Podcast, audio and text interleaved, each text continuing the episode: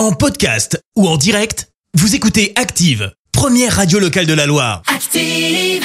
Allez, place à l'info du jour qui fait du bien. Et ce matin, on prend la direction de la Bretagne. Avec une mesure atypique pour lutter contre les déserts médicaux, la petite ville de Plévenon dans les Côtes d'Armor a décidé de payer les études de son futur médecin généraliste.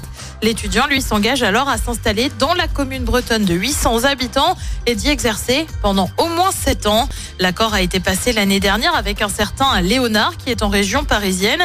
Il envoie une lettre à cette petite commune pour proposer son marché. Le deal, c'est donc que la mairie s'engage à lui payer ses études jusque fin 2030. Un moyen pour lui de n'avoir à se soucier que de ses études et plus tellement du financement.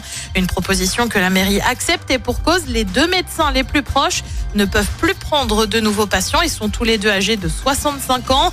À noter que si le médecin décidait finalement de rompre l'accord, il devrait alors rembourser l'intégralité de la somme, soit un peu plus de 45 000 euros. Ah bah oui, il faut quand même mettre un garde-fou dans cette euh, belle histoire, évidemment. Merci, vous avez écouté Active Radio, la première radio locale de la Loire. Active.